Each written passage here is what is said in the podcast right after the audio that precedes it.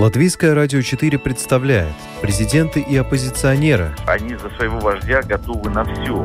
History will not forget what he did. Very special man and president. Монархии и поп-звезды. Ну, какой его бизнес? Ну, какие-то деньги зарабатывает. Ну, это, конечно, не миллиарды долларов. Чушь. Новые герои и знакомые и незнакомцы. Вообще непонятно, что это за кандидатура. Личности и события мирового масштаба в программе «Мир в профиль».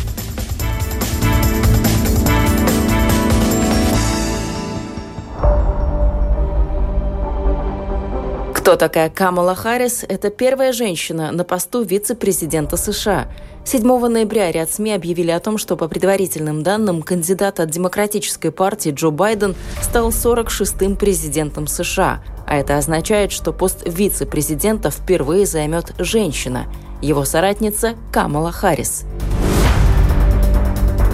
Что нужно знать о новом вице-президенте США? Об этом сегодня в программе «Мир в профиль».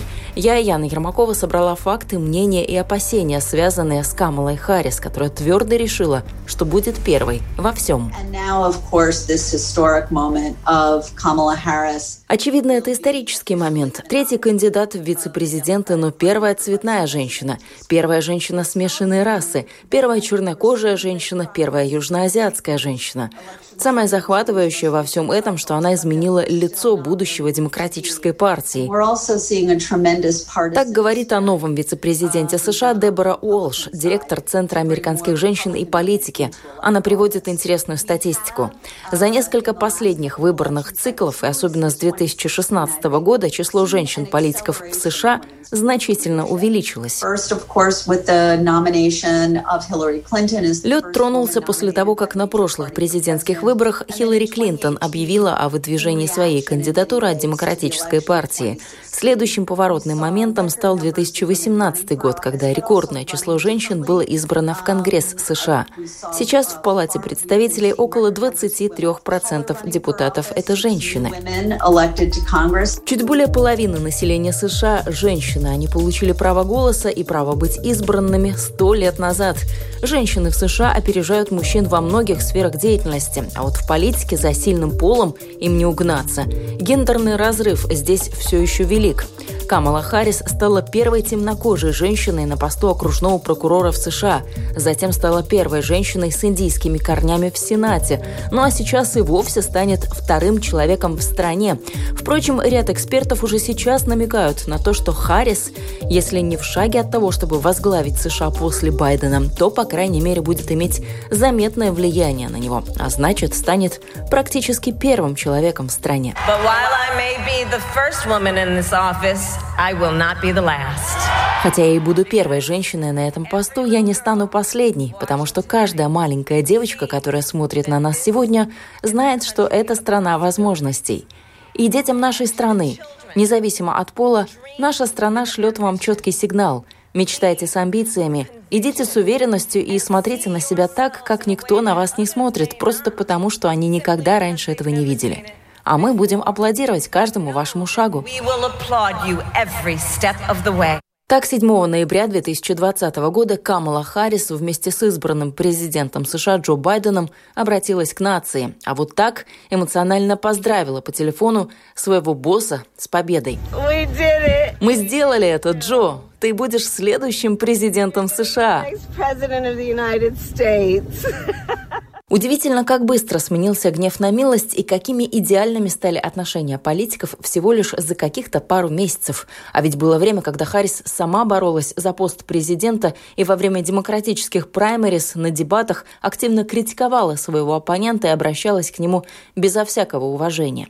Именно этот эпизод политической карьеры припомнит ей Трамп, когда в разгар президентской гонки Джо Байден представит ее как кандидатуру на пост вице-президента и охарактеризует свою нападку напарницу в борьбе за Белый дом как бесстрашного борца за маленького человека и одного из лучших государственных служащих в стране. Дональд Трамп тогда усомнился, правильных ли людей берет Байден к себе в команду. Не стесняясь, он назвал Харрис ужасным человеком, который говорит неправду. По мнению Трампа, Байден выбрал кандидата, занимающего достаточно левые позиции, что может быть не очень разумным шагом. Трамп напомнил, что Харрис хочет повышать налоги, уменьшать военные огромный бюджет, она выступает против гидроразрыва, техники, применяемой для добычи сланцевого газа. Кроме того, тогдашний президент раскритиковал ее за нежелание развивать частную медицину и за стремление ничего не предпринимать для сдерживания нелегальной иммиграции в США. Личность Камалы Харрис действительно противоречивая, но от этого менее интересной она не становится. Камале Харрис 56. Она из Окленда, штат Калифорния. Родители – иммигранты с Ямайки и из Индии. Харрис появилась на свет во времена межрасовых волнений в США. Родители были борцами за гражданские права и уже с пеленок брали дочь на пикеты. Когда Камале было всего пять, родители развелись. Харрис под специальной программе для детей из бедных районов получила возможность поступить в престижную школу. Затем на некоторое время с матерью они переехали в Канаду. Ну а высшее образование Камала уже получила в США, в университете Ховард, специально созданного после гражданской войны учебного заведения для черных. У Камалы степень доктора права, и тут начинается ее резкий взлет. Именно эту историю успеха затем раскручивали по полной программе в предвыборной гонке. Камала Харрис начала работать окружным прокурором в Окленде, занималась вопросами подростковой проституции. Именно тогда она приняла одно из первых важных решений, заставивших о ней говорить. По предложению Харрис несовершеннолетних проституток правоохранительные органы города теперь отправляли не в тюрьму, а в реабилитационные центры. Это означало полное изменение их статуса из правонарушительниц в жертвы. Когда в одном из интервью Харрис спросили, откуда в ней столько силы отстаивать свое мнение, она призналась, что с юных лет родители учили ее защищать свои права и не бояться заявлять собственную позицию.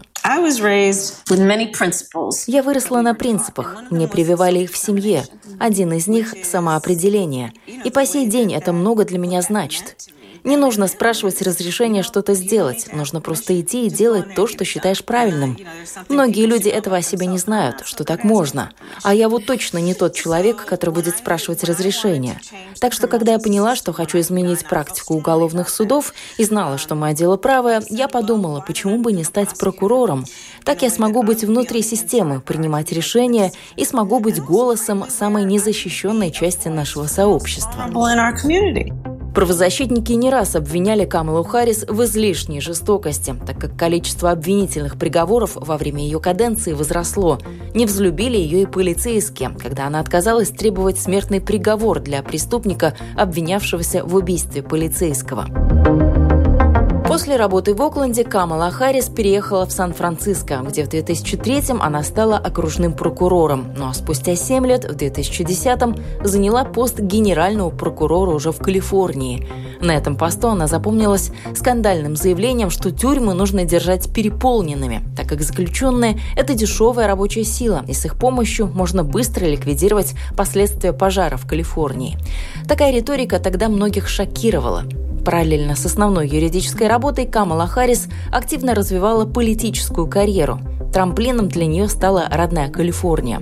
В 2016-м она победила Лоретту Санчес в гонке за кресло сенатора штата и стала первой женщиной на этой должности. К тому же представительницей афроамериканской и южноазиатской общин. История успеха Камалы Харрис – это американская мечта в действии. Джеймс Чернокожий рассказывает, каким примером стала для его семьи и его дочерей Камала Харрис. Моя жена из Нигерии. Наши дети – это дети смешанных рас. Но, по сути, они чернокожие. То, что произошло в политической жизни, служит для них примером, что сегодня они могут смотреть на Белый дом и знать, что одну из самых престижных должностей в мире занимает человек, который выглядит так же, как они. Это прекрасно. Каждый заслуживает такой шанс. И я рад, что это случилось на их глазах.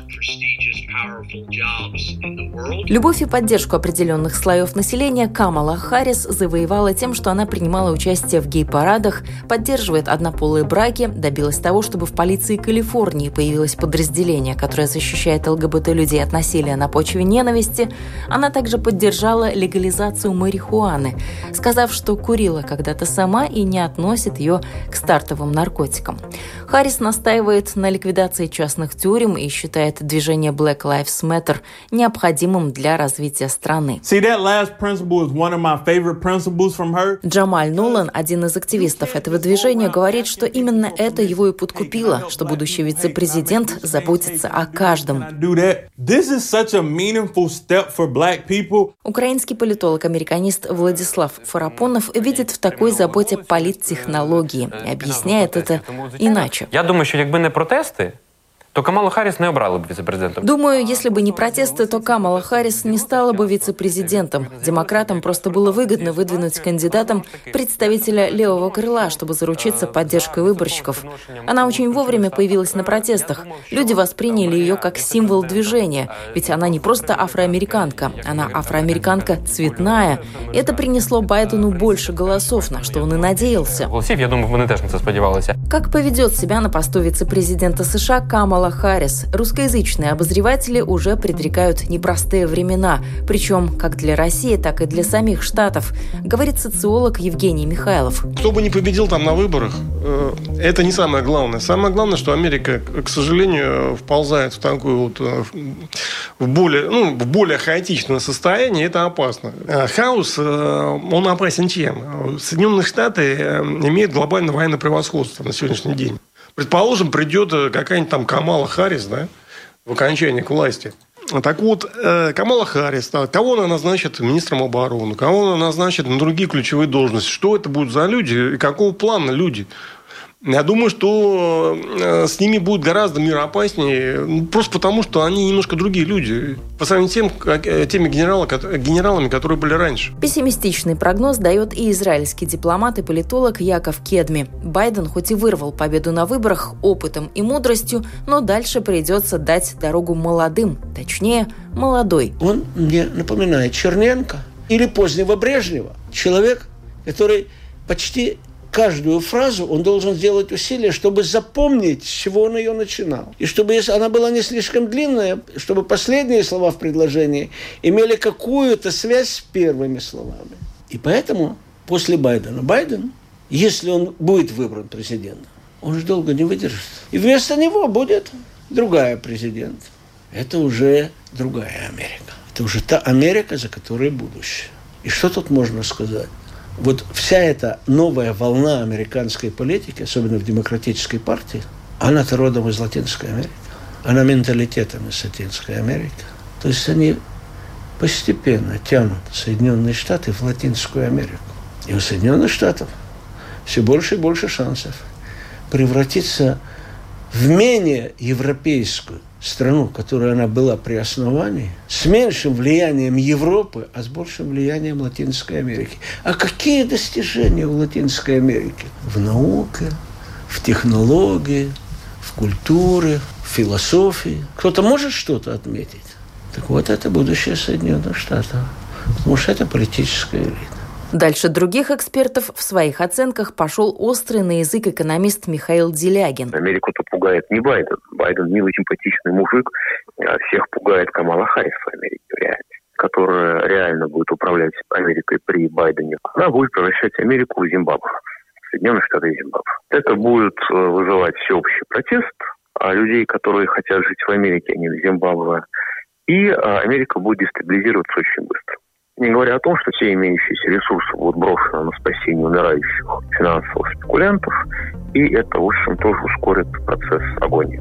Еще один важный вопрос – кто займет место самой Камалы Харрис на посту сенатора Калифорнии? Политический обозреватель Лили Денкман говорит, сейчас на этот счет много спекуляций. Но ближе всех к должности нынешний государственный секретарь Калифорнии Алехандро Падилья. Если это произойдет, Падилья станет первым латиноамериканским сенатором Калифорнии. Второй потенциальный кандидат – афроамериканская конгрессвумен Карен Басс. В обществе все громче звучат заявления, что это место должен занять тот, кто будет отстаивать права эмигрантов. Имя сенатора Калифорнии нам еще только предстоит узнать, а Камала Харрис, первая женщина, которая стала вице-президентом США, возглавит новую администрацию Джо Байдена после инаугурации 20 января 2021 года. О личной жизни Камалы Харрис известно не очень много. Уже шесть лет она в браке с юристом Дагом Эмхофом. Своих детей нет, но пара воспитывает двоих детей Эмхофа от предыдущего брака. Камала любит готовить, коллекционирует кеды и является прихожанкой Баптистской церкви Конгрегации американских баптистских церквей США. Вы слушали программу «Мир в профиль». Для вас ее подготовила я, Яна Ермакова. Я прощаюсь. До новых встреч в эфире.